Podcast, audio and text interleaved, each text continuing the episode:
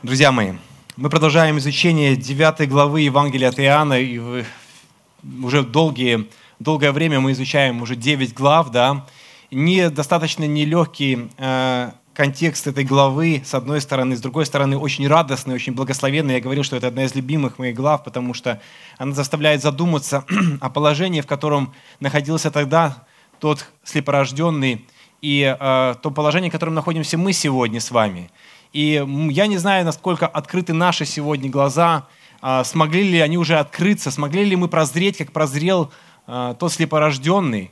И это произошло во мгновение ока практически в его жизни в один день, когда он больше 30 лет не видел. Написано, что он был в совершенных летах, когда мы в прошлый раз изучали с вами контекст этой, этой главы. Но это событие произошло и изменило всю его жизнь изменило не только потому, что он стал видеть, хотя до этого он вообще не понимал, что с ним происходит. Он не представлял себе, как выглядит человек, он не представлял себе, как выглядит этот мир, созданный Богом, который подарил ему это зрение. Но, друзья мои, во мгновение ока изменилось все в его жизни. Он получил не только лишь зрение, он получил жизнь вечную. Он получил свое сердце Господа нашего Иисуса Христа. И в этом был смысл всего послания, и в этом смысл всего послания Евангелия от Иоанна, чтобы мы с вами уверовали. И исцеление, мы с вами говорили, было для того, чтобы очень многие уверовали в Него. Давайте очень быстро посмотрим на контекст, который мы в прошлый раз не смогли закончить, но постараемся сейчас немножко уделить этому внимание и перейдем на очень такую животрепещущую тему для нас. Что произошло с этим слепорожденным, вообще на самом деле в какой стадии он находился, что с ним происходило, когда вот этот процесс исцеления происходил в его жизни. Я извиняюсь, что мы не читаем сегодня всю главу, это достаточно большой отрывок. В прошлый раз мы прочитали всю, и я еще сказал, было бы хорошо прочитать ее дома и снова изучать. Поэтому э, взор наш на эту главу, на этот текст – и если кто-то вдруг не в контексте этой главы, вы можете снова присоединиться дома, прочитать ее всю, но надеюсь, вы постараетесь в ходе войти в контекст этой главы, 9 главы Евангелия от Иоанна. А когда э, Иисус подошел к слепорожденному, которому Он исцелил, заметьте, в 11 стихе, в 9 главе записано следующее. Он сказал в ответ, когда уже само событие произошло, само чудо, «Человек, называемый Иисус, сделал брение, помазал глаза мои и сказал мне, пойди на купальню Силамал и умойся. Я пошел, умылся и прозрел. Для слепорожденного, когда произошло событие в его жизни, он не понимал, что, кто это сделал для него. До конца он еще не видел, и, может быть, еще те глаза, которые должны были открыться до конца, еще не открылись именно в этот момент, момент 11 стиха. Он назвал Иисуса Христа человеком. И если бы кто-то предоставил вам сегодня исцеление, или вы попали на прием к врачу, и э, вдруг оттуда вышли после определенных операций врача или каких-то действий, которые он совершит с вами, даст вам волшебную таблетку, или совершит мини-операцию какую-то сделает, или укольчик вам уколет какой-нибудь, и вы выходите радостными, если у вас зажало э, спине, Женя, тебе делают уколы, да, сейчас, вот, э, если тебе зажало спине где-то в поясничном отделе или в шейном отделе, вам сделали укол, вы ушли, вы оттуда радостным. Что вы сделаете? Вы поблагодарите. Поблагодарите. В нашем случае мы благодарим, конечно, Бога, но вы поблагодарите прежде всего за этот день, за хорошее настроение, за хорошее самочувствие и скажете, какое классное облегчение мне дал этот человек. Он классный. И вы знаете, что вы сделаете в следующий раз, когда, если вы будете все время выходить без боли из процедурного кабинета или из кабинета доктора, вы будете советовать этого доктора для других своих друзей с такой же проблемой. Вы скажете, вот, точно, ему нужно прийти сюда. Так произошло с этим слепорожденным – но на этом все не закончилось. Эта история продолжалась, и если мы откроем 17 а, стих, на этом не закончилось, что этот слепорожденный назвал Иисуса лишь только человеком. Он назвал его кем? Он назвал его пророком. Опять говорят слепому, ты что скажешь о нем? Помните, допрос да, был у него такой некий. Вот, мы в прошлый раз об этом очень много говорили. Что он отверз тебе очи? Он сказал, это пророк. Когда он это говорил фарисеям, он говорил о том, что это пророк, что имелось в виду, когда он говорил, что это пророк? Что значило это для иудеев и для фарисеев, которые стояли возле слепорожденного, и слепорожденный называет его пророком? Что это значило для них? что он признал уже по сути Бога. Пророк, пророки, которые приходили, которые признавались народом и имели огромную власть, они были как бы от Бога. Конечно, были пророки и не от Бога, и мы это знаем прекрасно, были разные истории, мы можем читать эти истории в Библии, но, в принципе, он говорит, что это пророк, это тот человек, который от Бога. Не может просто так делать то, что сделал со мной человек – Ибо Господь Бог ничего не делает, не открыв свои тайны рабам своим пророкам. Это книга Амоса, 3 глава, 7 стих говорит следующее. Пророк живет вблизи Бога и знает его мысли как минимум. Да? То есть если мы видим Ветхий Завет, если мы рассматриваем Ветхий Завет, вот это пророк, он говорит. Если кто-либо имел право называться пророком, то, наверное, в этой ситуации это точно Иисус был. Не принять, что он пророк, ну сложно – до того этих случаев не было, исцеления слепорожденного. И, наконец, этим все не заканчивается. 33 стих, 35 и 38. «Если бы он не был от Бога, не мог бы творить ничего». Иисус, услышав, что выгнали его вон, и, найдя его, сказал ему, «Ты веруешь ли в Сына Божия?» В 38 говорится следующее. Он же сказал, «Верую, Господи», и поклонился ему. Кем называет слепорожденный в данном случае Иисуса Христа? Сыном Божьим. То есть кем? Богом.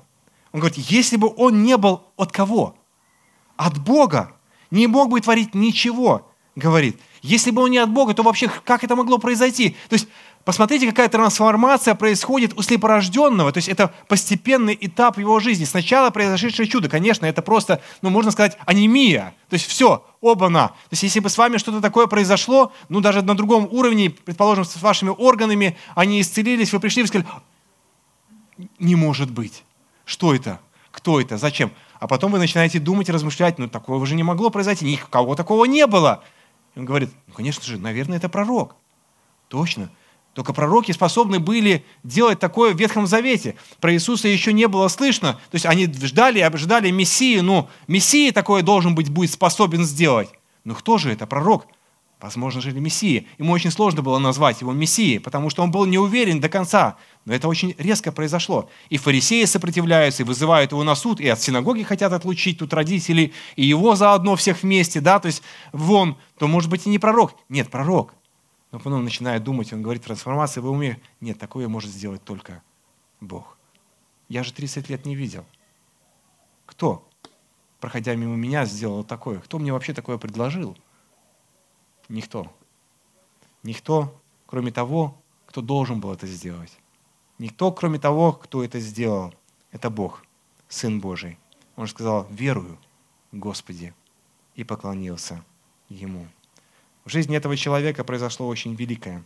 Рассказывает, что Наполеон, будучи однажды в гостях, услышал, как несколько скептиков обсуждали личность Иисуса Христа, и они заключили, что он великий человек. Но если не человек, ну тогда, наверное, великий пророк. «Господа», — обратился к ним Наполеон, — «я знаю людей, но Иисус был больше, чем человек». Иисус был больше, чем человек. Он был Богом. Поразительно, что в Иисусе то, чем, как, чем больше мы его узнаем, чем больше мы с, знакомимся с ним, так как происходило э, с этим слепорожденным, что-то интересное происходит. Когда мы познаем больше Иисуса, в нашей жизни, знаете, что происходит? Трансформация. И для нас Иисус становится не меньше, а больше в наших глазах. Да? Если мы познаем еще все ближе и ближе, наше личное общение с Ним еще ближе, еще ближе с каждым днем, то он становится для нас все больше и больше. Но когда мы знакомимся с людьми, у нас происходит очень удивительная трансформация. Иногда она происходит не в ту сторону, которая происходила с Иисусом Христом. Она, когда мы знакомимся с людьми, мы все больше и больше понимаем, что люди грешные, что люди предают, они могут неправильно что-то в отношении тебя сделать, и они становятся не больше и больше – а меньше и меньше. Первое знакомство, оно может такое дать нам вдохновение, все больше и больше. Вы познакомились со мной, как с пастором. О, там кто-то там, так, такого я пастора еще не видел, я предположим, так, ну, вы видите. А потом вы знакомитесь со мной. Ну, такое мы уже видели. Ой, так мы не раз уже такое видели. Ой-ой-ой, а мы уже совсем не раз такое видели, да? Ой-ой-ой, так он же простой человек. Ну, а он же еще и грешник. Понимаете, какая разница между тем, что происходило в данном случае и что происходит с нами вообще? Это не человек, не просто человек. Это Бог, Иисус Христос. И Он пришел для чего? В этой главе очень конкретно и хорошо написано, чтобы на самом деле, если говорить в контексте, чтобы слепые стали видящими, чтобы мы познали Господа нашего Иисуса Христа, и чтобы мы могли попасть в вечность. А чтобы попасть в вечность, Его нужно узнать. Его нужно увидеть своими глазами. Я имею в виду не только буквально нашими физическими глазами, а увидеть нашим сердцем. Это был на прошлый контекст нашего рассуждения с вами – и наше заключение по прошлому контексту. Но сегодня я говорил о том, что мы поднимем не очень легкую тему, мы дальше начнем размышлять и говорить об исцелениях. И, возможно, а, она нелегкая на самом деле, и где-то у нас будет противоречие, может быть, даже между моим мнением или моим изучением контекста Писания и вашим изучением контекста Писания. И, возможно, даже вы в чем-то со мной не согласитесь, но так я вижу контекст этой главы и контекст вообще всего Писания. И мы сегодня посмотрим, поговорим на ту тему, которая скажем так, заставляет нас думать, задумываться о вопросе чуда исцеления в нашей личной жизни. Почему? Потому что это очень личный вопрос, очень щепетильный вопрос. Когда не происходит исцеление, что происходит вообще на самом деле, когда мы верим в Бога? И когда происходит исцеление, что происходит вообще на самом деле – когда мы верим в Бога. Но когда происходит исцеление, гораздо легче воспринимать ту сторону, вообще библейскую, которую мы изучаем. Но когда не происходит, вообще, как нам к этому относиться? И вы знаете, что на этой почве происходит больше всего разочарования в христианском мире. Какую бы конфессию мы с вами ни брали. Баптисты, писятники, харизматы, православные, католики, кого угодно. На этой почве очень многие ломаются – Потому что контекст, который мы изучаем библейский, очень многие понимают по-разному, или хотят понимать по-разному, или мы хотим воспринимать вообще на самом деле чудеса и исцеления конкретно в нашей жизни совершенно по-другому, нежели те, когда иногда Бог что-то нам посылает и говорит, как воспринимать его. Потому что у Бога свой план в отношении каждого из нас на самом деле. Если мы примем и будем понимать самый главный контекст, что у Бога есть план для каждого из вас лично, не только для меня, не только для всей церкви в целом, таком, а каждого лично, то мы должны каждый трансформировать лично для себя его план жизни в соответствии с Писанием. Мой вопрос сегодня, исцеляет ли Христос сегодня? Исцеляет ли Христос сегодня? Это первый вопрос, который я хочу задать, и мы будем сегодня отвечать на этот вопрос. Забегая вперед, я могу сразу дать вам конечный ответ. Сказать, что я в конце скажу вам. Хотите? Да. Это ответ. Да. Ну а теперь подробности. Как, когда и где да. Да? Я же сказал, он исцеляет. Ответ на самом деле очень простой – очень легкий. Если мы посмотрим на контекст этой главы, что сделал здесь Христос? Исцелил невозможное. Да, то есть исцелил невозможно того, кому было недоступно не до этого, до его прихода. Он исцелил. Но вы сегодня зададите мне вопрос, это было тогда, там, 2000 лет назад. А мы сегодня, в 21 веке. И Христос здесь, его здесь нету физически, как человека, который подошел к этому слепорожденному – Тогда что же делать? Эти три стадии мы с вами не можем пройти, как прошел этот слепорожденный. Какие же стадии мы с вами сегодня можем пройти? Или они есть все-таки эти стадии, которые были у этого слепорожденного? От человека до божественности Иисуса Христа, который присутствует в нашей жизни. Такого чуда никто не делал. Но, знаете, моя цель, мы не рассмотрим всего, конечно же. Вы понимаете, у нас, у нас сегодня ну, 50 минут сейчас, да, предположим. И вы понимаете, мы затронули такую тему, и у нас не идет контекста э, наших проповедей цикла по исцелению. Возможно, я бы еще затратил время 3-4 проповеди. На самом деле, мне бы, я, когда я готовил контекст, я подумал, что, наверное, я взялся за необъятное. Поэтому сегодня мы посмотрим только в щелочку.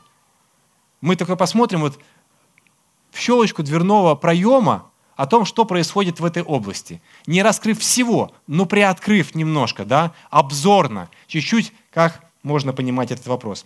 Некоторых этот вопрос вообще не интересует, на самом деле. Я знаю, извините, что если вас не интересует этот вопрос, а, ну, а, было бы неплохо, чтобы вы меня слушали. Почему? Знаете, потому что он будет вас интересовать до того, он интересует до того момента, пока не настала эта проблема физического болезни. И не насморка, не э, кашля, простого. Хотя иногда простой насморк и простой кашель может привести к летальному исходу. Вы знаете, понимаете, что может происходить. Но до того момента, пока вы не столкнулись с этим, но я знаю, что мы периодически сталкиваемся рядом, наши друзья. Та молитва, которую мы с вами совершали, это Милане, это наши друзья. Это Артем и Оля, которые переживают, сейчас находятся в очень сложном переживательном моменте в отношении своей дочки, которая находится в реанимации и при смерти. Врачи борются каждый день уже на протяжении многих дней за ее жизнь. Как мы ответим на этот вопрос? Мы не видим результата. У Бога есть этот ответ. Но как мы ответим на этот вопрос? Почему? И я слышал одно мнение из нашей церкви, которое сказал, ну уже должно было произойти. Ведь церковь так усердно молится. Ведь уже должно было произойти. Почему не происходит? Кстати, ну если вы видите и правильно наблюдаете, происходит на самом деле. Кто-то не видит, что происходит. Происходит. И мы видим, даже того, что пишет Оля, происходит. Бог действует. Мы не знаем конца, но в любом случае Бог действует, и это очевидно, и это видно. Не знаю, как вы, когда я молился в ночь, на этот момент, когда мы брали молитвенную нужду, мне было очень сложно молиться, как никогда. Это просто была борьба такая, что просто представить себе невозможно было. Я покрылся потом весь. Я был весь мокрый. Я не мог, я не хотел до конца молиться, потому что было так тяжело. Такого со мной очень редко бывает. Очень редко. И я знаю, что происходит потому что в эту ночь была очень сильная борьба. Вы знаете, чем Оля поделилась? На самом деле хочу вас просто и ободрить, что она могла спать в эту ночь. Она могла спать. Одну ночь, когда она могла спать, она сказала, я доверилась в руки Божьи и знала, что церковь сейчас сражается вместе со мной. И она могла поспать эту ночь. Поэтому Бог есть, Бог жив. Даже ради того, чтобы она поспала, и церковь в этот день молилась, это нужно было делать. Вы понимаете? Бог жив забегаем вперед, да? Некоторые, а, есть такая категория людей, утверждает, что сегодня Христос не исцеляет, как 2000 лет назад. Такого нету, мы такого ну, не видим, такого не происходит. А, ну, его же нет, он не ходит. Да. То есть некоторые делают вывод, что верующие вообще не должны болеть. Это другая сторона медали. Так они дети царя. А те, кто болеет, у них слабая вера. Вы слабый верой. То есть если вы болеете, вы слабый. Я слабый верой. Вообще я стою, на самом деле я слабой верой. То есть я сейчас по-другому подойду. Те, кто болеет, многие думают, что у них слабая вера. То есть слабая вера настолько, что это неверующие почти люди. И есть слабая вера. И я скажу, что у меня бывает слабая вера, но если так в отношении к меня думать, то у меня слабая вера. Запутал? Нет? Надеюсь, что поняли. А, есть другой подход к исцелениям, очень серьезный такой вот, ну, и я не смеюсь здесь, я это видел, я сам это испытывал, я сам в этом находился, я просто сейчас представляю вам подходы. То есть я никого не, не осуждаю никак, да, то есть вы должны понимать. А, я смотрел несколько телевизионных программ про исцеление, то есть э, за исцеление. И буквально положите руки на телевизор. Прямо сейчас мы видим, что необходимо исцеление такому и такому человеку. А мы вышлем вам исцеляющий платок для исцеления за ваше пожертвование. Если вы не вышлете пожертвование, мы вам не вышлем платок с исцелением, но мы вас помним. Ну, делайте вывод. Если вы можете сейчас сделать вывод, правильно, я думаю, что не нужно его разъяснять. Да? То есть, ну, вы можете сделать вывод. А, иногда в нашей жизни появляются старцы – определенные старцы, которые помогают нам. Иногда появляются мощи, которые приезжают, которые исцеляют. Иногда появляются иконы э, исцеляющего характера. То есть э, спектр достаточно очень большой, э, ну, присутствие в вопросе исцеления.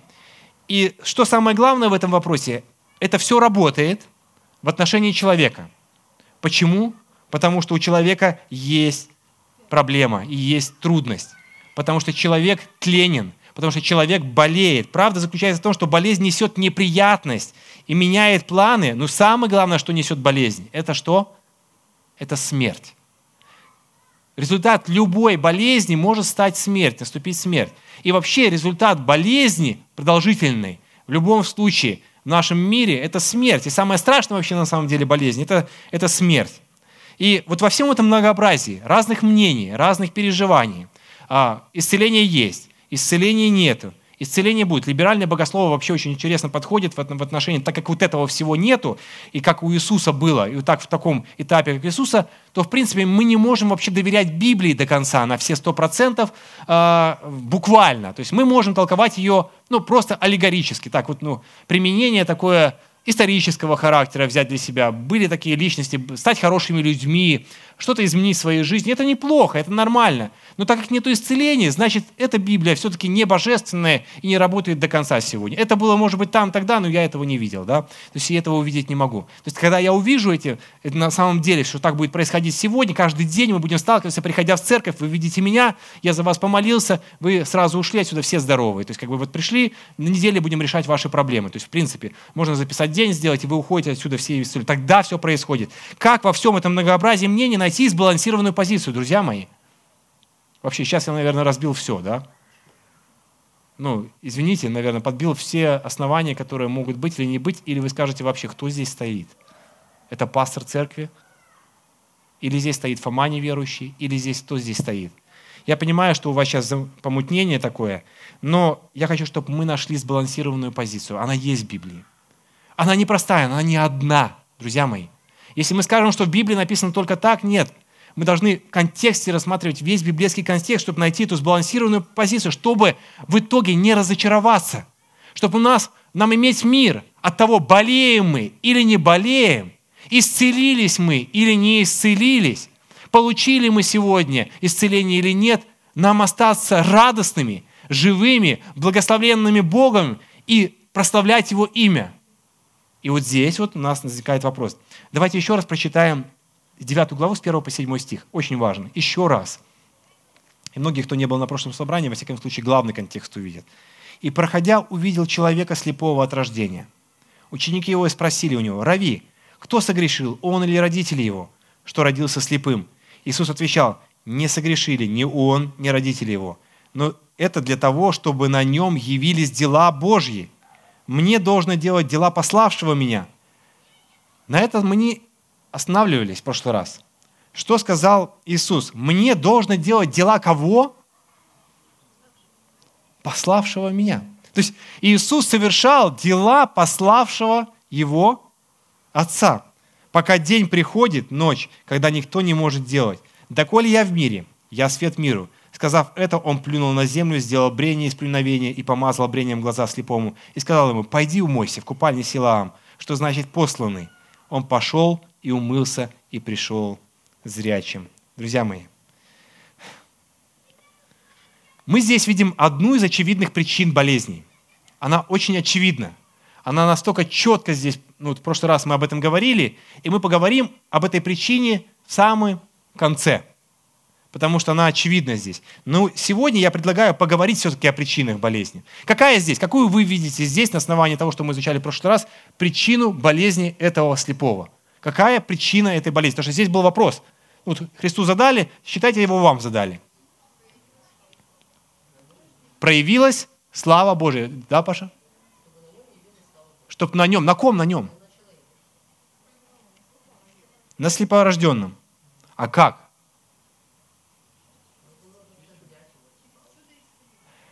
Да.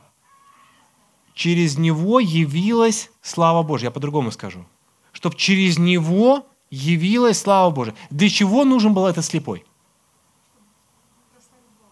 Чтобы явилась слава Божия, чтобы прославить Бога. То есть этот слепой, извините, что для чего он нужен, такой, знаете, как сейчас, как сейчас он переходит в стадию такого, ну, ну, да, вещи такой, ну, извините, да. То есть, ну, это мы просто сейчас, э, нет, все мы, мы разобрали контекст, мы понимали, что он чувствовал, тогда, но сейчас мы пойдем немножко другим. Для того, чтобы явилась слава. По сути, вот если бы, ну, может, я грубо очень сейчас скажу. Христ... Если бы Христу не нужна была слава, да, которую он должен был о нем узнать как о Христе, как о Боге, как о Мессии, нужно ли было ему исцелять слепого? Вопрос к вам на засыпку.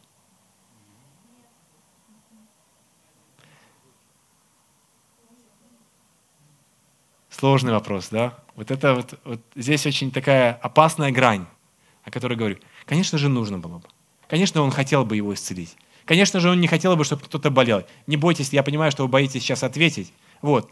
Но по сути, когда Христос ходил, помните, мы в прошлый раз рассуждали, Он не исцелял всех подряд. Он не исцелил весь Израиль. Он не исцелил всех больных, коллег, хромых. На то мгновение было их очень много. Он не делал это. Если бы его была цель только лишь прийти исцелять, то он бы делал это только лишь.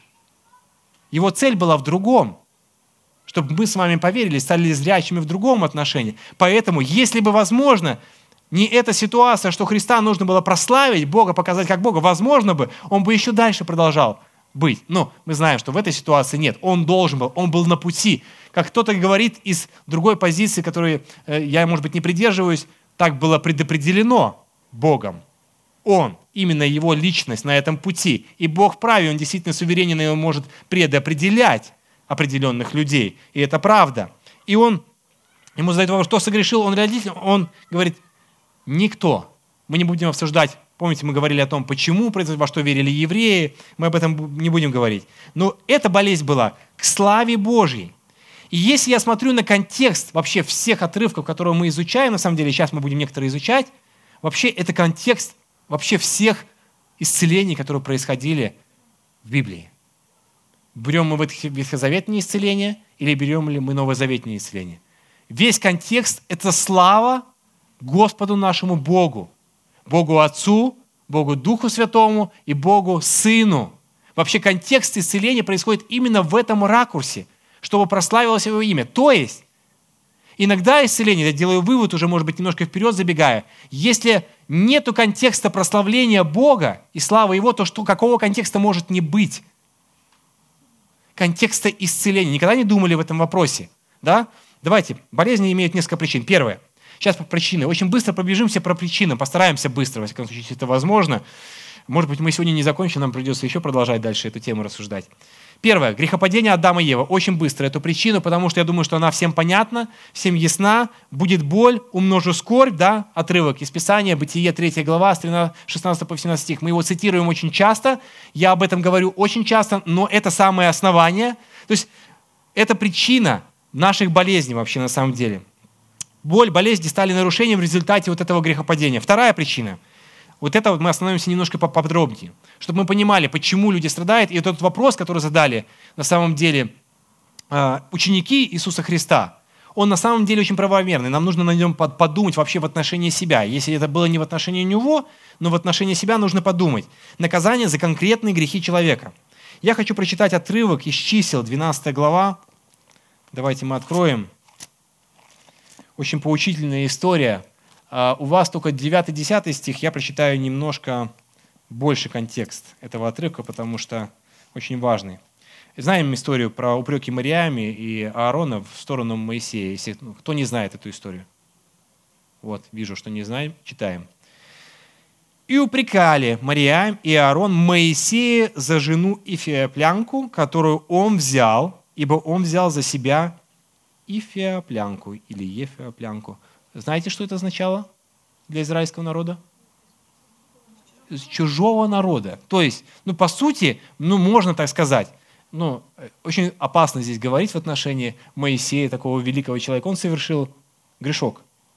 Ну, не грешок, а грех. Ну и правильные упреки были, друзья мои. Все правильно. Да? Они упрекали. И сказали одному ли Моисею, говорил Господь, не говорил ли он и нам – да, то есть вот они выступают, то есть вот Моисею говорит Бог, а они говорят, ты согрешил, друг мой, а теперь Бог говорит кому? И нам. Тебя надо немножко в сторону подвинуть. Так он грешник, мы подвинем его в сторону. И что говорит на это Господь? Моисей же был человек кратчайший из всех людей на земле. Ну так, комментарий, некоторая заметочка. И сказал Господь внезапно Моисею и Аарону и Мариаме, выйдите вы трое к скинии собрания. И вышли все трое. И сошел Господь в облачном столбе и стал у входа скинии, и позвал Аарона и Мариам, и вышли они оба.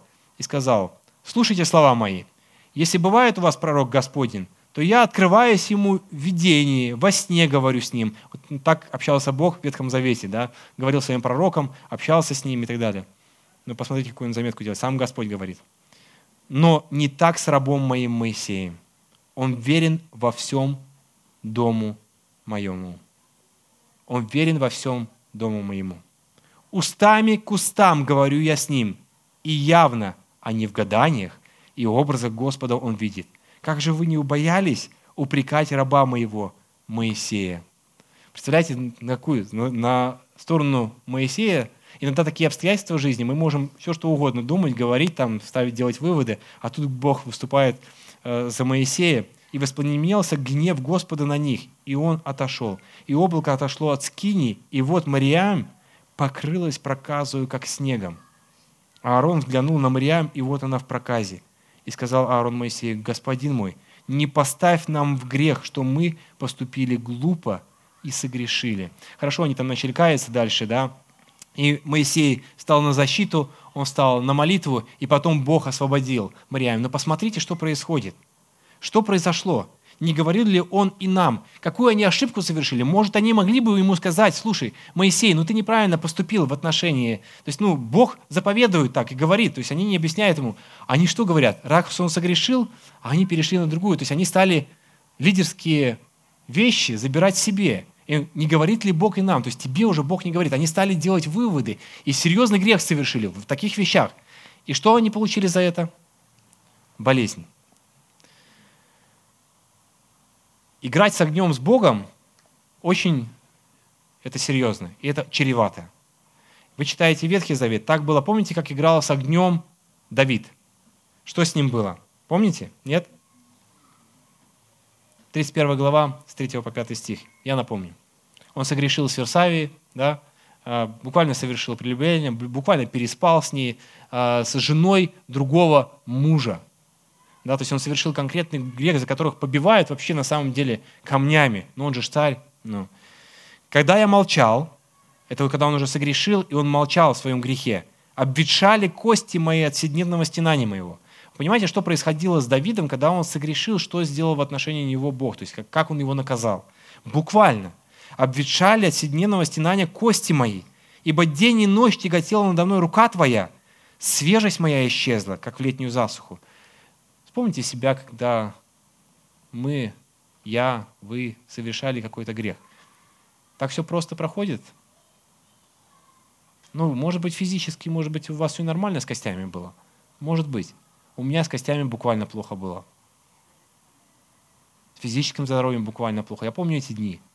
Это страшные дни. Это ужасные дни. А иногда с совестью и с душой происходит такое, что просто хавайся в бульбу. И знаете, что мы первое делаем в этом отношении? Мы убегаем с церкви, потому что страшно сюда приходить. Почему, знаете? Потому что сегодня Миша Степнов об этом будет говорить. Потому что Бог сегодня будет, и Он всегда будет, не Миша Степнов, неважно, кто здесь стоит, Бог будет говорить всегда о грехе. И это страшно, этого не хочется слушать, потому что это крутит изнутри. Но пусть лучше так. Пусть немножко покрутит, а потом вы скажете, что я хочу отдать тебе свой грех, и Бог обязательно благословит и изменит ваше отношение и изменит ваше сердце. Но я открыл тебе грех мой и не скрыл беззаконие мое. И сказал, исповедую Господу преступление. И знаете, что Бог сделал? И ты снял с меня вину греха моего. Почитайте еще 50-й псалом, почитайте 38-й псалом.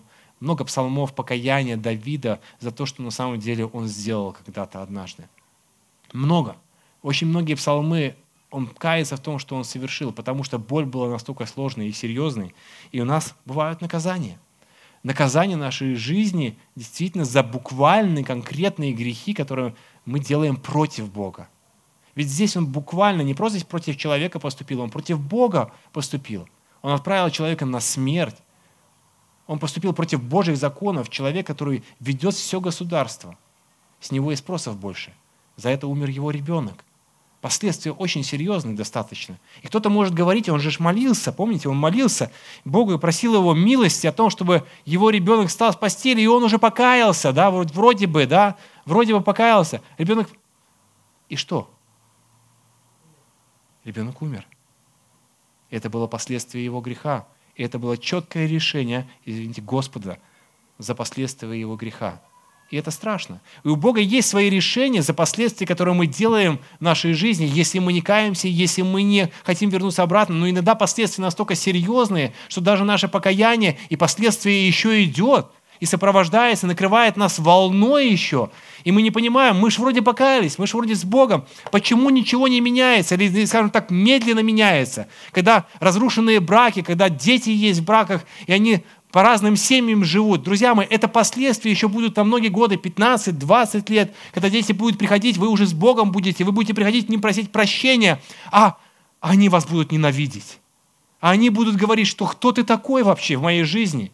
Что какое ты право имеешь, что со мной говорить? Ты оставил нас с мамой когда-то, или ты ушел, или ты был пьяница, или, ты, или еще что-нибудь еще. А потом эти же дети начинают грешить точно так же, как грешили их родители, потому что последствия настолько серьезны, что они жили в этом, они видели это, и они не могут уже поступать по-другому. Они живут точно так же. И их дети потом снова страдают, и снова, и снова, и снова, из поколения в поколение. И мы говорим, где Бог ты? Почему так не происходит? Потому что есть последствия. И эту волну остановить очень сложно, но можно очень многими решениями. Этот отрывок мы будем разбирать немножко позже, но в плане нашего контекста, а, из-за чего а, могут происходить болезни, а, из-за грехов тоже. Болен кто из вас? Иакова, 5 глава. Пусть призовет пресвитера в церкви, пусть помолится за ним, помазав его илеем во имя Господне. Но наш контекст следующий. Признавайтесь друг перед другом в проступках и молитесь друг друга, за друг друга, чтобы что? Чтобы исцелиться. То есть чтобы исцелиться, нужно признаться в тех грехах, которые мы находили, и проступках, которые мы делали. То есть, если то есть, есть момент, когда нам нужно признаваться в проступках, чтобы исцелиться. Значит, есть наказание за что? За грехи. Да, за то, то есть э, болезнь за грехи конкретно. Много может усиленная молитва праведного. Праведного. То есть много может молитва праведного – но не очень сильно грешного, да, то есть, хотя мы все грешные, то есть глобально мы все грешные. И здесь было в отношении пастора, мы немножко разберемся потом в контексте этого отрывка. Вот так вот. Другая причина. Причина того, что болезни в нашем мире – это вразумление. Вообще, самая шикарная книга по поводу э, того, что делает Бог в отношении нашей жизни, это не болезнь, это не грех, это вразумление в некоторых вопросах наших. Не обязательно такое прямо уж сильное что-то, что-то в нашей жизни. Бог хочет чему-то нас научить. И для этого Он посылает болезни – и проблемы в нашей жизни. А, если вы почитаете дома, предлагаю вам почитать, почитайте 33 главу книгу Иова. Шикарная глава. Это речь а, его друга Елиуа, да, то есть Елиу. То есть это друг Иова. И если абстрагироваться от того, что они все-таки неправильно нападали на него, то речь 33 главы вообще показывает отношение от Бога в отношении человека. То есть почти, считайте, через него говорил Бог, к Иову, ну в данном случае к Иову это не относилось напрямую, да, то есть, ну посмотрите, очень классные слова. 14 по 19 стих, маленький отрывок. Бог говорит однажды, и если того не заметят, в другой раз, во сне в ночном видении, когда сон находится на людей, во время дремоты на ложе. То есть, смотрите, сколько раз обращается к нам Бог? Определенные... Не один раз. То есть, когда мы говорим, за что, Господи, Почему? Вы знаете, сколько раз до этого он сказал нам? Очень много раз. И не один иногда, не два, не три, не четыре. А я думаю, что он нас так любит, что он говорит нам сотни раз. Но мы просто не хотим этого видеть. Мы говорим, не, Бог нам не говорил. Где, где? Вот буквально что мне не сказал, не иди и не уворуй у Пети пять рублей. Он мне никогда не говорил об этом. Не воруй у Пети пять рублей. У Пети надо воровать. Надо, потому что он у всех ворует. Поэтому надо уметь воровать. А что в целом написано «не воруй», нет, это, ну, это же не воровство. Я свое забираю, точно. То есть и, и так во многих вещах. Нет, Бог нам не говорит. Нет, нет, Он не обращается к нам. Нет, нет. И дальше смотрите. Не просто а в ночном видении, когда сон находит на людей во время дремоты на ложе. Тогда Он открывает у человека ухо и запечатлевает свое наставление. Он говорит, открой свои уши. Я тебе это говорил. Он запечатлевает свое наставление, чтобы отвести человека от какого-либо предприятия и удалить от него гордость, чтобы отвести душу его от пропасти и жизнь его от поражения мечом. Или он вразумляется болезнью на ложе своем и жестокую болью во всех костях своих. Послушайте.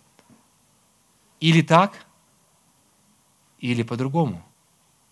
То есть Бог говорит, но если не так, то ты вразумляешься. Посмотрите, Бог часто нас вразумляет болезнью, на ложе, жестокой болью даже написано, во всех костях своих. Да, и вы знаете, Бог действительно часто допускает болезнь для предупреждения, для того, чтобы что-то изменилось в жизни. Вы знаете, ну, извините, что я так буду говорить, иногда Бог дает болезнь маме или папе, чтобы сын изменился. Вы знаете, как это работает? Никогда сын не видел ни маму, ни папу дома, и вообще отношение его было просто ужасным. Но слегла мама или отец, и он вдруг оказался дома, и он вдруг оказался прикован к постели, и он вдруг оказался тем единственным человеком, который должен за ней смотреть или за ним. Он таскает его в туалет, он перетягивает его и перекладывает с бока на бок, потому что у него пролежни. Это единственный человек, который остался – но он никогда не уважал ни маму, ни папу. И это было уроком не для мамы и папы, хотя это очень больно, хотя это очень страшно, хотя, может быть, даже и мама, и папа не заслуживали по нашему человеческому пониманию, это были очень хорошие люди, которые натерпелись от этого сына неизвестно сколько, но это был большим уроком и, возможно, моментом покаяния для этого сына. Друзья мои, но мы никогда не готовы признать вот такое – но это работает именно так. Бог иногда работает именно таким образом. 118-й псалом Давид говорит, «Прежде страдания моего я заблуждался». До страдания, да? «А ныне Слово Твое храню». Что происходит, когда приходят страдания в нашу жизнь? Мы как будто вот, вот готовы поменяться. Бог, я все сделаю. Я все скажу. Господи, прости меня. Я буду поступать по-другому. Я в церковь буду в воскресенье ходить. Десятину буду платить. Я буду вот это. Не делал этого. Я буду участвовать в служениях. Я буду помогать бедным, больным. Все. Мы готовы давать все обещания, которые только возможно. Наступает хорошо. И знаете, что должно быть? Остаться. Я Слово Твое храню. Потому что Бог тебя учил, и Бог заботился о тебе именно в этот момент. Заботился, Он учил через свою болезнь. И если ты исцелился – то слово его храни. Иначе будет еще хуже. А потому что, когда второй раз попадаешь, ты уже оттуда выбираешься еще сложнее. Потому что, ты знаете, как этот находивший такой ребенок, ты же уже не до конца веришь. Ты уже, когда сыну один раз сказал, второй раз сказал, потом, когда видишь, что он делает третий, четвертый раз, вы знаете, что вы делаете? Вы сказали ему, но вы открываете дверочку и подглядываете за ним, и смотрите, а действительно ли он это делает. Раньше вы этого не делали и очень сложно. И он выходит из этой ситуации гораздо сложнее. Это не значит, что нам где-то некоторые говорят, что нам нужно попробовать напитаться всем этим, чтобы потом очень сильно покаяться. Так не работает. Друзья мои, можно же не покаяться, можно уже не обратиться, можно уже не познать. Четвертая причина – испытание веры. Снова Иов. И сказал Господь сатане, обратил ли ты внимание твое на раба моего Иова? Ибо нет такого, как он на земле. Человек непорочный, справедливый, богобоязненный, и удаляющийся от зла. И отвечал сатана Господу и сказал, разве даром богобоязненный Иов? Послушайте, разве даром? Не ты ли кругом оградил его дом, его и все, что у него? Кстати, я вот этот 10 стих очень никогда не обращал внимания. То есть как-то он мимо меня проходил. Ну, все, вот Иов, Иов. Вы представляете, вы знаете, что нас кругом ограждает Бог. Кругом своим. Если бы мы не были в круге Бога, было бы очень страшно. Было бы еще больнее. Было бы еще сложнее. О, кругом, дело рук его ты благословил. И стада его распространяются по земле. Но простри руку твою и коснись всего, что у него. Благословит ли он тебя? Самое интересное, вот если в этой характеристике, если вы читаете Иова, первая глава, характеристику дает не человек. Характеристику дает сам Бог Иову. чтобы такую характеристику получить, ну, это, это дорого стоит. Это, это праведный человек. Во всех человеческих и нечеловеческих пониманиях эту характеристику дает ему Бог. То есть он ее заслужил. Живи, радуйся. Как он, такой человек, заслуживает? Но сатана говорит, проверь его. Ведь ты все это имеешь из-за этого, потому что когда у нас все есть, а, есть такая возможность уже не думать о Боге, хотя он думал о Боге. Он его прославлял все время, молился за своих сыновей и так далее. Когда-нибудь мы будем изучать всю книгу Иова. Я думаю, что это интересная книга. Я готовлюсь. Уже, думаю, есть семь проповедей. Вот, когда-нибудь мы придем туда. То есть есть взгляд на всю книгу, но нужно подготовиться к ней. Очень удивительная книга. Много поучения. Но здесь не сказано ни о грехах, ни о чем. Только испытание. У Бога здесь одна цель – испытать Его верность. Вы скажете, жестоко, 10 детей, имущество – здоровья жестоко.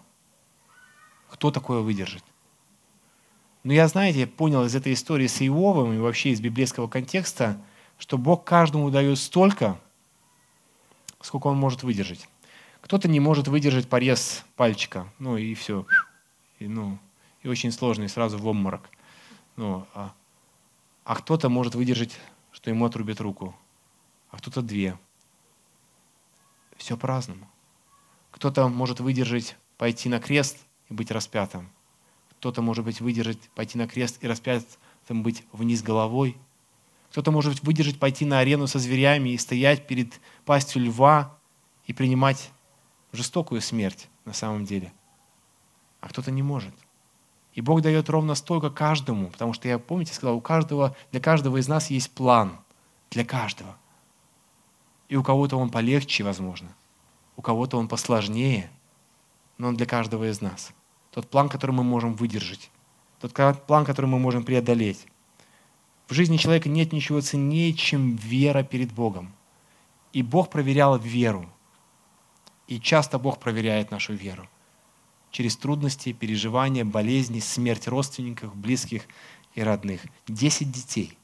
Что нужно было сделать после этого? Что сказала его жена? Похули Бога и умри. Похули Бога и умри. А он сказал, неужели только доброе будем принимать мы от Бога, а злого не будем?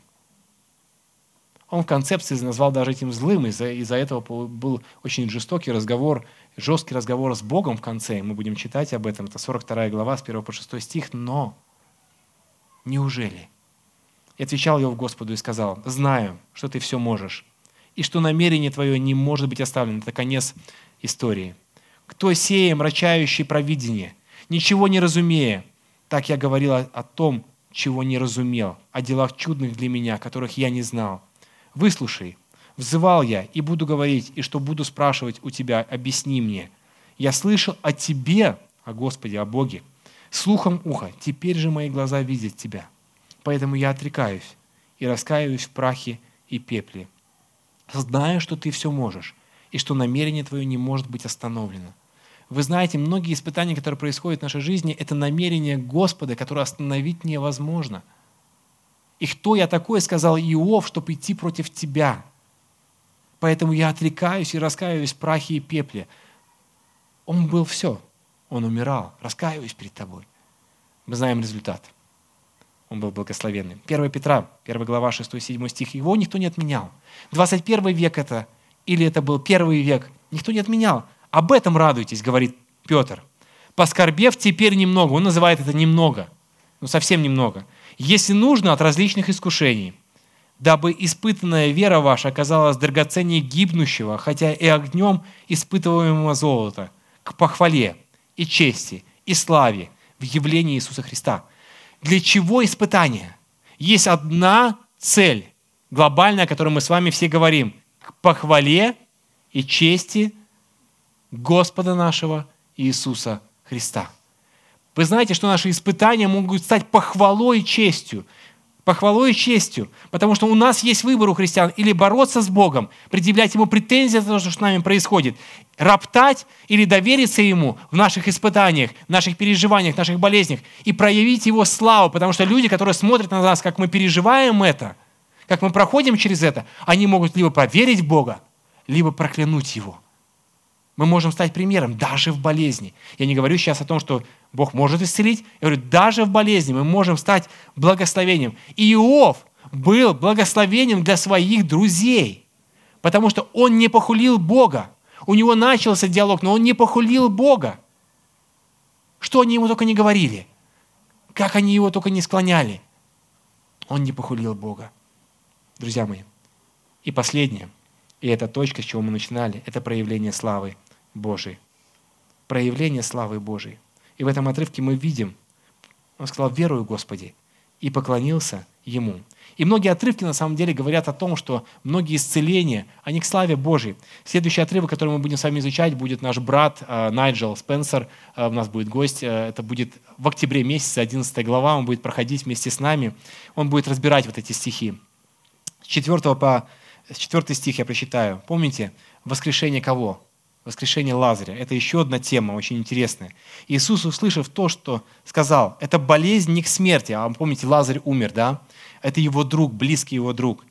Но к славе Божьей. Да прославится через нее Сын Божий. Здесь вообще конкретными словами написано, для чего умер Лазарь. То есть вообще, для чего эта смерть? Для того, чтобы прославился Сын Божий. 45 стих, посмотрите, мы видим результат.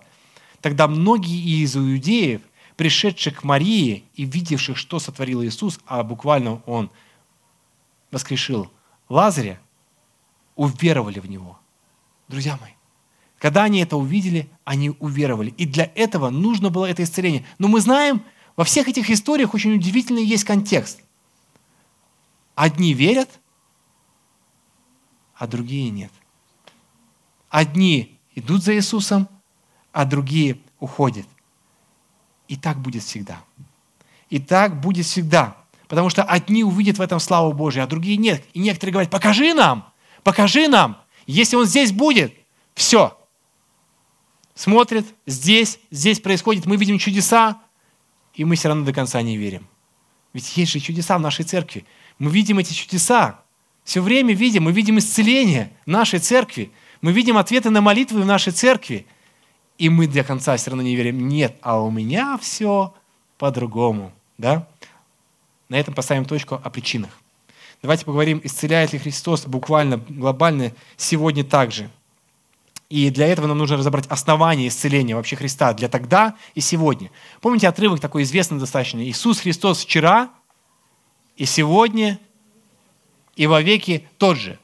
И, конечно же, мы можем интерпретировать это, ну, э, как нам угодно, как мы хотим, но буквально это, в принципе, во всех отношениях он всегда тот же, потому что вот именно этот отрывок, вообще этот отрывок из Писания говорит о том, что он действительно всегда тот же. Почему, знаете? Потому что он сказал о себе, кто он? Я есим. Я вечно существующий. Я был до, я существовал всегда, я буду существовать всегда. То есть он не, он не был в основании мира другим каким-то, когда он творил мир. И сегодня он другое вдруг, сегодня он захотел, а сегодня я буду другим. Нет, само Писание сам почти о себе, он сказал, я всегда и вовеки тот же. Он всегда вовеки тот же. То есть это дает некое основание о том, что исцеления сегодня могут быть.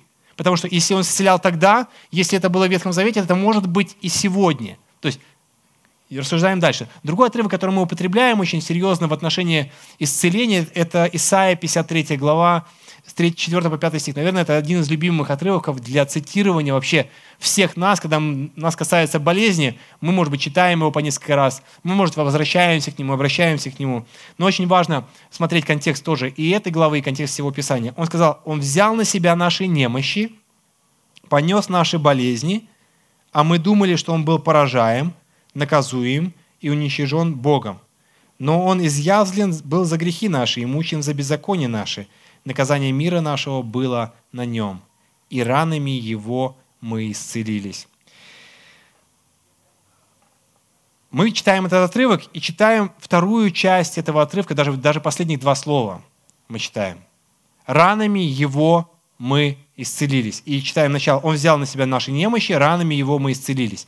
И все контекст того, что внутри на самом деле мы часто пропускаем и не видим до конца на самом деле, о чем здесь говорилось, да?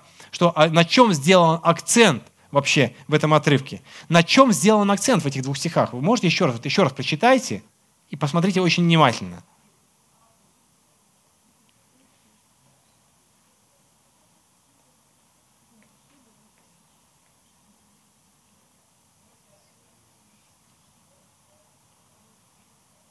Поражаем, изъязлен, беззаконие наше, наказание мира наше.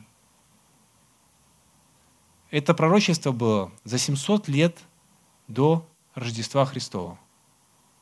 Когда пророк Исаия писал об этом, я не думаю, что он до конца все понимал, что он пишет на все сто процентов. Он понимал, что он говорит это в отношении Мессии. Я думаю, что это понимание было, и все – поражаем, наказуем за болезни, ранами исцелились. Мы видим буквально исполнение в этом слепорожденном, когда действительно э, люди исцеляются, но еще раны не было. Еще ран не было. Какое исцеление? О каком исцелении здесь говорится? Здесь может идти речь частично о физическом исцелении. Но если мы смотрим на этот отрывок и рассматриваем в контексте всей Библии, книги Откровения тоже, на самом деле, когда произойдет это окончательное исцеление ранами, вы знаете, что произошло с Иисусом после ранами, он исцелился, когда мы исцелились ранами Его. Он вознесся, Он воскрес, да, зашел на небеса и пришел, пошел приготовить что нам? Место нам, да? Вот. И если мы рассматриваем контекст а, вообще всей Библии, то в Библии говорится очень много о таких вещах. 1 Коринфянам, потом мы вернемся к этому отрывку. 15 глава, 51-53. «Говорю вам тайну. Не все мы умрем, но все изменимся. Вдруг во мгновение ока при последней трубе, ибо вострубит, и мертвые воскреснут нетленными, и мы изменимся. Ибо тленному сему надлежит облечься в нетление, а смертному сему облечься в бессмертие». Римлянам 8 глава. «Потому что тварь покорилась суете недобровольно, но по воле покорившего ее в надежде, что и сама тварь освобождена будет от рабства тлению в свободу славы детей Божьих. Ибо знаем, что тварь совокупно стенает, то есть плачет, мучится до ныне, и только она. То есть до ныне, до определенного... Друзья мои, контекст Библии говорит, что до определенного момента у нас будет что? Плач, болезни, потому что тление, мы будем умирать. Но когда-то то, что сделал Христос на кресте, вернемся обратно в тот отрывок, это закончится. Ранами Его мы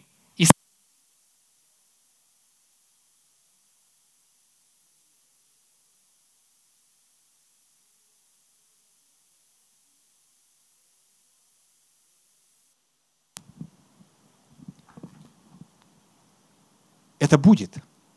Мы будем читать в конце книгу Откровения. Книгу Откровения, которая дает надежду. Потому что Христос пошел, чтобы это совершить для нас, и чтобы мы когда-то не болели, когда-то ничего этого из нас не было. Я верю в контекст того, что произошло во время креста здесь, и верю в контекст того, что произойдет еще с нами, когда мы перейдем из мира этого тленного в нетленный мир. Бог заберет все на себя но и верю частично в тот момент, что не частично, а потому что Бог исцеляет, что Бог действительно исцеляет. Потому что конкретно, когда Он пришел в этот мир, а, люди исцелялись этот момент. Но больше здесь говорится эсхатологический такой момент о того, что на самом деле произойдет у нас в будущем после того, что произошло на кресте с Иисусом Христом. Ну, так верят очень многие э, толкователи, и так верю я. Друзья мои, цель исцеления. Для чего Христос пришел? Первое, он пришел для того, чтобы подтвердить свое мессианство. И вообще все, что происходит в нашей жизни, все вопросы, которые происходят в нашей жизни, я верю, что это ради того, чтобы Он и Его имя прославилось. Если мы хотим исцеления только лишь для того, чтобы нам было хорошо, здесь вопрос. А кто-то скажет, ну ничего себе. Я очень сильно проверяю себя. Это очень сложная тема для меня на самом деле. А стоять на моменте того, что, Господи, дай мне, пожалуйста, исцеление, потому что когда я смотрю на свои анализы, на измененные анализы в моей крови, я знаю, что мои сосуды поражаются постепенно, и я знаю, что этот процесс необратим, возможно, то есть как бы в точке зрения человеческой, а, с моей болезнью, мне вопросы внутри крутятся. А как хочется еще пожить там, немножко больше там, лет или так далее? Ради чего? Ради того, что мне хочется пожить или больше, или ради того, что принести славу Божью? Честно отвечать себе на вопрос. Мне очень сложно честно ответить на этот вопрос. Хочу ли я исцеления, чтобы пожить просто больше, пожить в хорошем доме или еще поездить на машине и поездить куда-то поотдыхать, или я хочу действительно служить Богу? Это сложный вопрос. Потому что исцеление происходит ради славы Божьей, ради того, чтобы Его имя прославилось. И у Бога свои планы. У планы на мою жизнь. Планы, чтобы, возможно, через мою болезнь еще многие люди пришли к Богу и прославили Его имя. Может быть, у него в плане в Божьем, может быть, через год или через два исцелить меня и показать славу Божию, что действительно это его сила, и это принесет кому-то пользу, другому. Но вопрос, как мы это принимаем. Вопрос, как мы это принимаем? Подтверждение мессианства Иисуса Христа. Вторая цель — это спасение души. Ведь для спасения души не нужно исцеление. Вы знаете? Для спасения души не нужно исцеление. Для спасения души нужно исцеление сердца. Очень многие люди, которые уходили от очень разных болезней, от рака или чего-то другого, в конце своей жизни просили прощения у Бога. И это самое важное. И это самое главное. Лука 4 глава, 27 стих говорит следующее. «Много также было прокаженных в Израиле при пророке Елисее, и ни один из них не очистился, кроме Неимана, сириянина». Вы зададите вопрос, почему? Много было прокаженных, потому что через Неимана действовал Бог, потому что Неиману нужно было спасение – и мы знали, что, и видим, если развитие, то через Неймана о Боге узнают больше людей. Это нужно для спасения души. Друзья мои, есть ли сегодня исцеление? Есть. Оно есть. Оно обязательно будет. Нужно ли в это верить? Надо. Надо верить. Нужно ли об этом молиться? Надо об этом молиться, потому что Бог благ, Бог милостив, Бог исцеляющий, Бог вовеки тот же. Но когда мы молимся, когда мы взываем к Нему, нам нужно проверять себя. Ради чего мы это делаем? Почему мы этого хотим?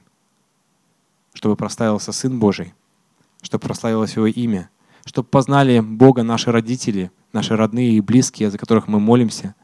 Ради этого стоит молиться – Ради этого стоит грызть землю, как некоторые говорят.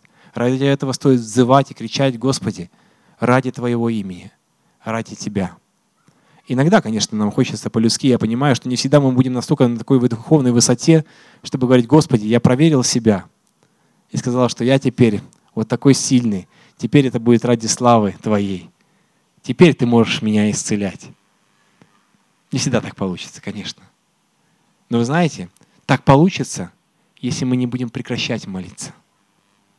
Мы не должны прекращать молиться. Мы должны настаивать. Мы должны снова обращаться.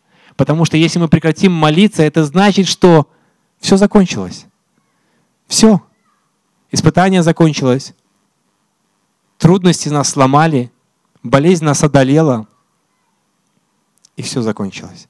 Но если мы продолжаем молиться, то все еще продолжается. То еще остается надежда. И вы знаете что? И когда это все закончится, надежда тебя благословит. Мы должны это делать. Потому что даже были такие случаи, если вы помните, Бог по-разному обращался. Он по-разному поднимал людей, но иногда Он обращался к людям через веру других. То есть и он, некоторые верующие люди, которые молились за других, у которых не было веры. Да? Помните? Был такой случай? Какой вы случай можете вспомнить? Крыша. Точно. Спускали его друзья, того человека, который не мог ходить. Они спускали, они верили в том, что Иисус может исцелить. Вера этих друзей помогла тоже. Иногда не хватает у нас веры. Я говорю, что иногда нам очень тяжело себя оценить. Просите других молиться. Молитвенная группа, которая есть у нас на самом деле, делает очень большое дело, молясь за других. Иногда очень многие бы из нас, наверное, падали и уже не поднимали рук, если бы не было молитвенных рук других. Сегодня Он исцеляет. Возможно, немножко по-другому. Больше, мне кажется, Он действует сегодня через молитвы церкви. По молитве церкви и по молитве служителей церкви. И об этом говорит нас Иакова и другие отрывки из Писания. Иакова, 5 глава, 14-16 стих, и мы будем скоро заканчивать. «Болен кто из вас? Пусть призовет пресвитера в церкви, и пусть помолится над ним, помазав его елеем во имя Господне. И молитва веры исцелит болящего, и восставит его Господь. И если он соделал грехи, простятся ему. Признавайтесь друг перед другом в проступках и молитесь друг за друга, чтобы исцелиться. Много может усиленная молитва праведного. Обращайтесь к служителям. Я имею в виду, это пастора, это не только я как пастор, это пастора малых групп. Обращайтесь, молитесь. Это очень важно. Когда мы все вместе молимся, и служители могут молиться, Бог дал такую привилегию, значит, Он дал ее, это написано. И Бог действует действительно. Иногда я сам даже не понимаю. И это не сила в руках служителя. Вы знаете, что когда Бог захочет, и Бог этого хочет, Он это делает, не служители. Но Он сделал такой механизм. Он устроил так, Он так придумал, чтобы служители молились за больных. И если Богу угодно, если, тут еще есть условия некоторых, действительно, людям нужно покаяться в своих грехах, и чтобы они, тогда Бог исцеляет. Он может физически исцелять, но прежде всего, конечно, и духовно. Друзья мои, церковь, Деяния апостолов, 12 глава хочу прочитать. Итак, Петра стерегли в темнице, между тем церковь прилежно молилась о нем Богу. И, осмотревшись, пришел к дому Марии, матери Иоанна, называемым Марком, где многие собрались и молились. Очень удивительная история, 12 главу, если вы почитаете, вообще там было удивление, даже когда Петра освободили, Петр приходит э, в церкви, там, где они собирались и молились, а они чего сделали? А они его не пустили, удивились, как такое вообще может быть, да? То есть мы иногда молимся церковью, и кто-то приходит, исцеляется, или что-то происходит в жизни, о нет, ну такое не могло быть. Такое не могло произойти в его жизни. Друзья мои, могло. Могло, потому что Бог использует церковь. Но это было исцеление Петра, освобождение Петра и очень многих служителей. Для славы Божьей есть такой а, отрывок из Писания, который говорит про, а, если не ошибаюсь, Епафродита, который был в болезни, пропустим, то есть а, церковь молилась за него, Павел за него молился, и он был при смерти. И когда молились, там было написано о том, что был при смерти, но ради вашей радости Бог исцеляет его. Ради вашей радости. Иногда Бог исцеляет ради радости. Ради того, чтобы церковь была не в унынии, чтобы она могла прославить Бога и могла поклониться. Друзья мои, время исцеления может быть совершенно разным. Время исцеления может быть сегодня, может быть завтра, может быть послезавтра, а у кого-то время исцеления может быть, знаете где? В вечности. Апостол Павел, многие этот отрывок смотрят по-разному, по-другому, может быть. Кто-то считает, что это была физическая болезнь, кто-то считает, что это было а, жало в плоти а, со стороны его сторонников нехороших, скажем так, которые были жалом для него в плоти, что угодно. Даже, предположим, это была не болезнь, если предположить то, что это было действительно большим испытанием очень большой трудностью для него в служении, он пишет следующее. 2 Коринфянам 12 глава. «И чтобы я не превозносился чрезвычайностью откровений, дано мне жало в плоть». Послушайте, в плоть. Жало дано прямо буквально в плоть, но мне кажется, что это буквально. Ангел сатаны – удручать меня. Помните, что происходило с Иовом? Чтобы я не превозносился. Трижды молил я Господа о том, чтобы удалил его от меня. Но Господь сказал мне, довольно для тебя благодати моей, ибо сила моя совершается в немощи. И поэтому я гораздо охотнее буду хвалиться своими немощами, чтобы обитала во мне сила Христова. Это еще один момент, конечно, для рассуждения. Вообще, если бы у нас было время, мы бы рассуждали на эту тему. Дано жало в плоть, чтобы у него он не превозносился. Это немощь в его теле, которая не давала ему, может быть, буквально достаточно хорошо, как с точки зрения человеческой, служить. Но в то же время, посмотрите, немощь давала еще больше сил ему и еще больше благословений для того, чтобы служить для него. Я благодарю Бога за то, что кто за меня молится. Очень благодарю Бога. Потому что иногда физических сил на самом деле нет. Их не, и они пропадают, потому что есть болезнь, есть разные переживания, есть разные трудности, но я не знаю, откуда берутся эти силы. Я не знаю, откуда в немощи определенные берутся силы. Я для себя говорю, не знаю. Но ответ-то он очевиден. Я знаю, что сила молитвы и Бог, Он поднимает, Он благословляет, Он дает силы настолько, насколько предназначено настолько, сколько я могу это делать. В немощи написана наша сила. Иногда наша немощь для того, чтобы у нас была сила, а не для того, чтобы ныть. Я однажды видел картинку, хотел показать ее, но потом думал, не буду, ну и думал не говорить об этом. Вообще очень понравилось. Пришло по интернету или где-то было, я не помню, когда, или в Фейсбуке это было. Ной не ныл. И ты не ной. Мы очень много ноем. на самом деле. Апостол Павел говорит, что сила моя совершается в немощи. Трижды он молил. Я даже удивляюсь, почему только трижды. Это, конечно, очень интересно, загадочное число трижды. А, мы молим гораздо больше, но трижды он молил, и Бог ему ответил. И он что сделал? Он успокоился и дальше служил для Господа. Немощь дается, чтобы мы проявляли силу Божию. Если вы вспомните Авраама и Сару, когда у них появился ребенок? Очень поздно. Они верили в него уже. То есть, ну, Авраам верил. А Сара? Я думаю, что и Авраам тоже не верил уже. Ну, до конца. Ну, это практически нереально. Для чего это было? Ведь ее считали больной с точки зрения израильского народа. Нужно было иметь наложниц, все кого угодно. И она сама ему там всех подсовывала, да? Ну, не всех, да, но, но подсовывала. За это поплатилась потом, получала. Друзья мои, но у Бога был определенный план. Почему? Иногда мы плачем, извините, сестры, скажу, что почему нет детей? Почему? Я хочу вас ободрить. Если такое происходит в семье, и я знаю, что у нас были примеры, потому что у Бога свой план в отношении каждого из нас. Каждого из нас. У него свое время. Время подарить ребенка, время его забрать. Время благословить вас, время забрать благословение. Время исцелять, время дать болезнь. У него всего свое время. И мы должны ему довериться, потому что он делает это все ради своей славы, ради своего имени. Книга Откровения, 21 глава, с 3 по 4 стих. «И услышал я громкий голос, — говорит Иоанн, тот же Иоанн, с неба. Он как будто заканчивает вот это послание 9 главы, 11 главы, вообще всего, что происходит. Говорящие, все скиния Бога с человеками, и Он будет обитать с ними. Они будут Его народом, и сам Бог с ними будет Богом их. И отрет Бог всякую слезу с очей их, и смерти не будет уже, ни плача, ни вопля, ни болезни уже не будет, ибо прежнее прошло.